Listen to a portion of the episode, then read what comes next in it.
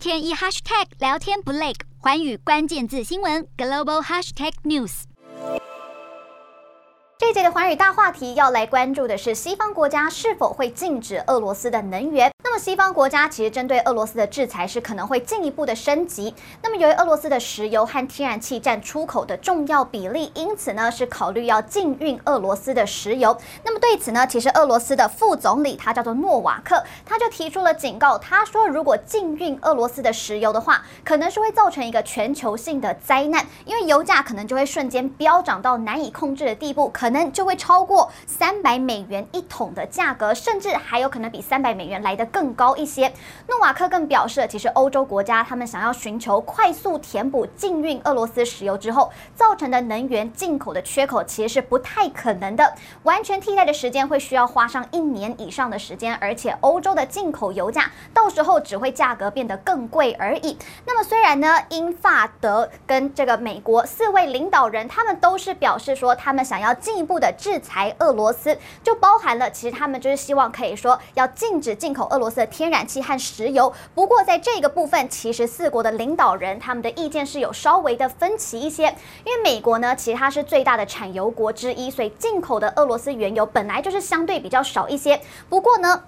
德国总理肖兹、英国首相强生呢，还有荷兰的首相吕特，他们三位都已经表明了，欧洲目前呢是没有立即的能源替代供应的来源，所以等于说是不可以贸然的禁止俄罗斯的能源进口来作为制裁的手段之一。那么其实俄罗斯供应欧洲呢有百分之四十的天然气以及百分之三十的原油。那么随着欧洲现在加重制裁，其实很多人就已经开始担心说，如果俄罗斯真的一个生气就切断。通往欧洲的天然气的话，那么欧洲该怎么办呢？因此，德国和其他的欧洲国家一样，都是誓言要透过增加可再生能源的使用，来摆脱一些对俄罗斯能源的束缚。但是，政府都强调了这个转换的过程是需要很长的一段时间。那么，身为欧洲最大天然气消耗国，也就是德国，他们就决定了要新一个立法草案，就是研拟呢将会要百分之百实现可再生能源发电的目标，要提前到二零三五年。年所以等于比他们之前的目标还要再提前个五年左右，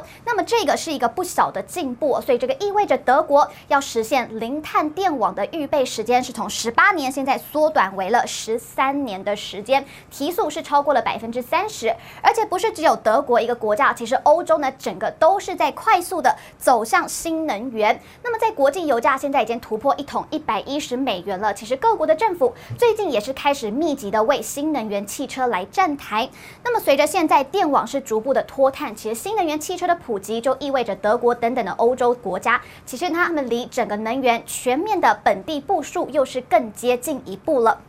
那么能源的问题其实长期以来都是国际关系的一个热门的话题，因为化石能源其实在全球是分布相当的不均，所以地理位置又和地缘政治是有关系的。这些主权的国家可能都是有一些关联的。那么能源史的背后往往就会藏着各种的主权博弈，以及甚至就是内耗的部分。那么乌俄的争端背后的手段来看，其实新能源这个“新”字呢，就是有这种工程的意义和环保的意义，也是有明显的主权政治的意向。那么某种意义来说，其实新能源是让能源摄取本地化、分散化，让能源跟工业的关系不再是有权力意义上的上下级之分。所以整个乌克兰的局势之外，其实围绕着能源主权的战争会持续得更长久一些。那么欧洲现在正致力变成最后一次能源话语权的争夺战。以上就这节的寰宇大话题。Hello，大家好，我是寰宇新闻记者孙艺林。国际上多的是你我不知道的事，轻松利用碎片化时间吸收最新国际动态，立刻点选你关注的新闻议题关键字，只要一百八十秒，带你关注亚洲，放眼全球。